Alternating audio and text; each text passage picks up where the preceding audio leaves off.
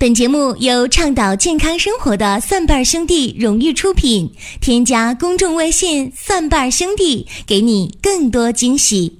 欢迎大家关注收听中医小白的入门神必备中医入门。今天我们讲的是脉证取舍。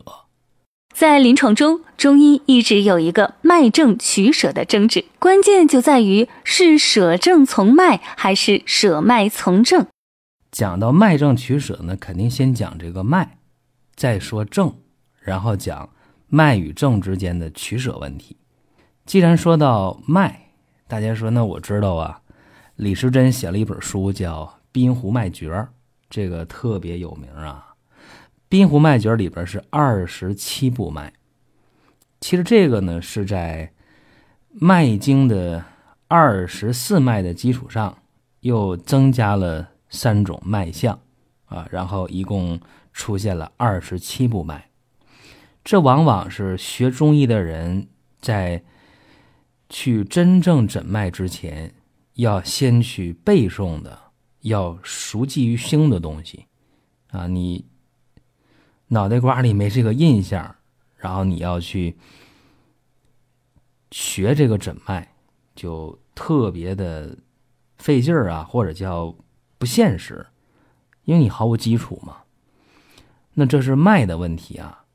下面咱们说这个证，中医讲的这个证呢是言字旁加个正确的正，所以这个证呢也就证明的证啊。中医讲这个证是在某一个发病阶段，你所有的病理信息综合到一起了，叫证。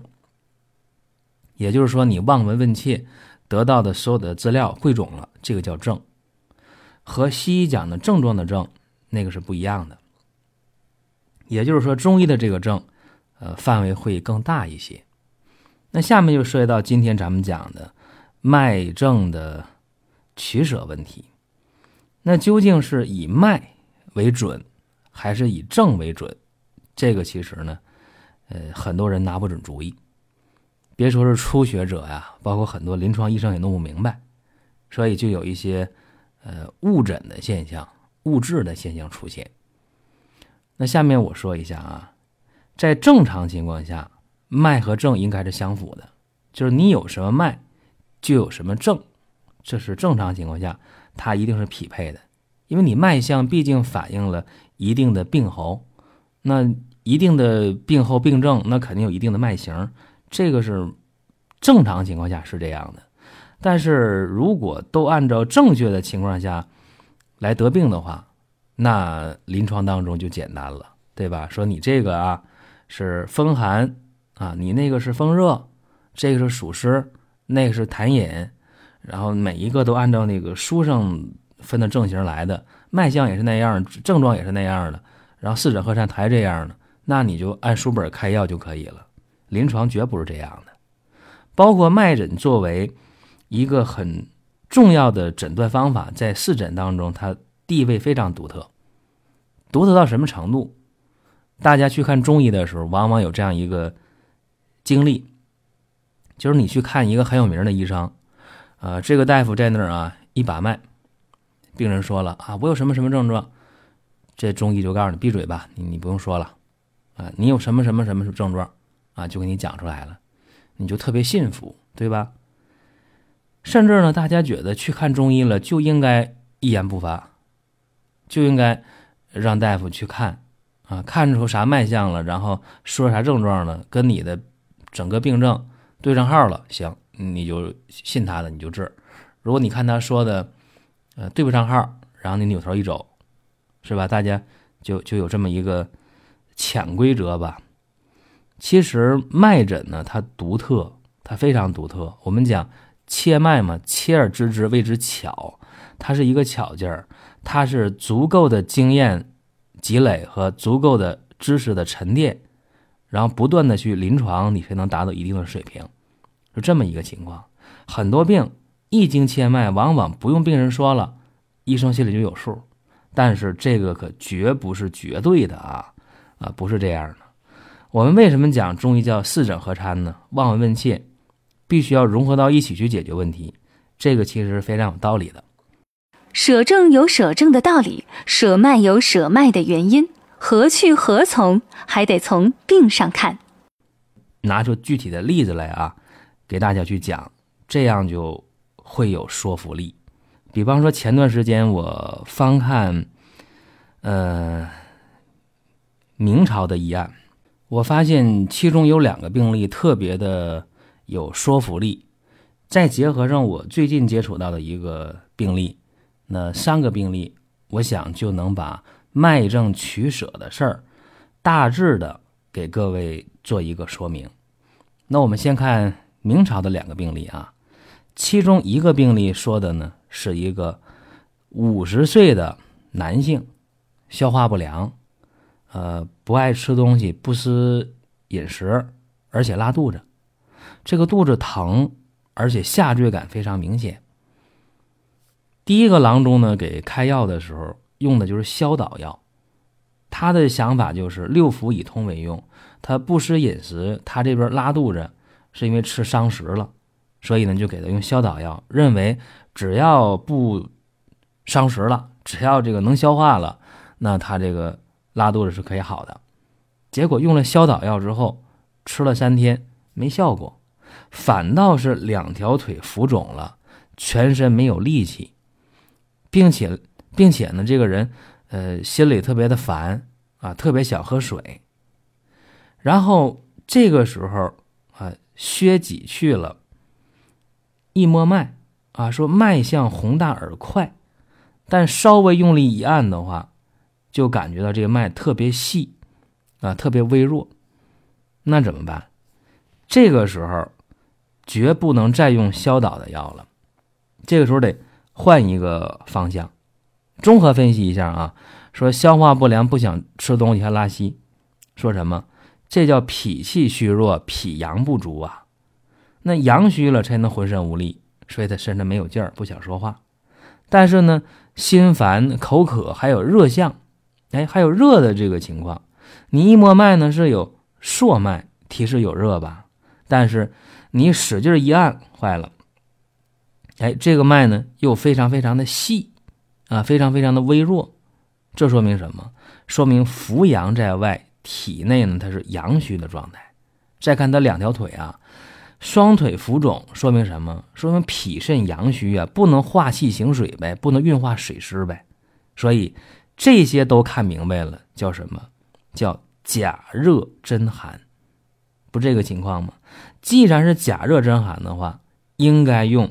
温阳补气的方法，那温阳补气用什么方子啊？还能调脾胃？听中医入门听这么长时间，大家有没有一个方向啊？六君子汤啊，六君子汤加上干姜，加上肉桂，或者加桂枝都可以啊。它是温补肾阳的。另外，吴茱萸温补脾阳，对吧？那这个药它是。温阳补气的药热不热呀？热，但是这个人呢又是一个假热真寒的问题，那怎么去服这个药？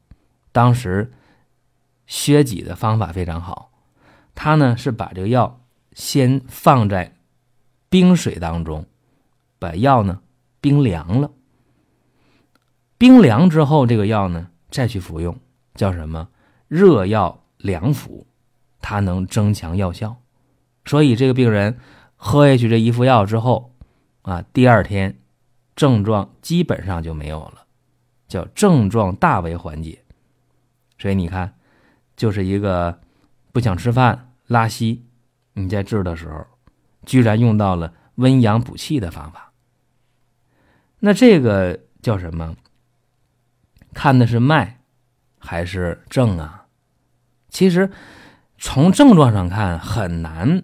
断定它是寒热的一个真假情况，所以用脉象来判断，一判断就知道了。哦，他这个脉象刚开始按怎么样？是按下去，哎，说他这个脉挺有劲儿的啊，对不对？轻轻一取，他这个脉是什么情况？是宏大的，而且是硕脉，跳得很快。但一用劲儿，脉细、脉微、脉弱，对吧？所以这个时候就知道了，他这个绝对是真寒假热。那舍的是正，取的是脉，对吧？这是脉正取舍第一个情况啊，叫舍正而取脉。那我又看到第二个病例啊，第二个病例，这是明朝的病例，什么情况呢？一个八十岁的老妇人，三伏天拉肚子，拉稀了，肚子还疼，而且呢，恶心，不想吃饭，呃，心里烦，想喝水，一按肚子，哎，一按一揉。或者呢，这个用点热的东西，一去捂啊，一去敷这个肚子，疼痛就缓解了。一摸脉，脉象有力。我们分析一下啊，这个八十岁的老妇人，年龄大了，阳气肯定弱呀。那年龄大了，阳气弱，但是脉搏却特别有力量，这说明什么？这说明。他体内的阳气不足以抵抗邪气了，叫什么？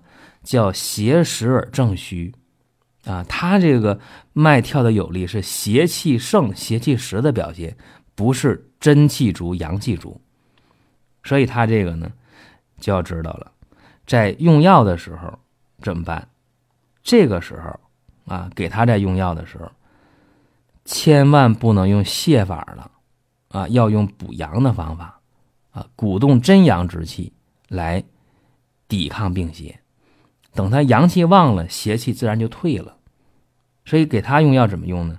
用人参大补元气，加上白术、茯苓祛湿健脾，再用生麻、附子、呃炙甘草来温阳、来生阳。那这么多热药、补气药、生阳药，这样用的话，气机就容易乱。所以再加一味陈皮来理气，防止气机瘀滞，那就效果非常好了。头上药了，马上啊，药服完之后了，过了两个时辰，就想吃东西了。四个小时之后，想吃东西了，也不拉稀了，肚子也不疼了。你看这个病呢，我们可以想啊，年老体弱的人，虚寒之症已经非常明确了。说这个时候就知道他是一个，呃，非常虚的这么一个病啊。这时候怎么办？你就得舍去那个脉象。哎呀，那脉特别有劲儿跳的，假的啊！要看症状，这个叫什么？叫舍脉而取症。所以你看，同样是一个不吃东西拉稀的病啊，我们在用药的时候方向是不一样的。这说的是明朝的医案啊。再说一个我最近遇到的事儿。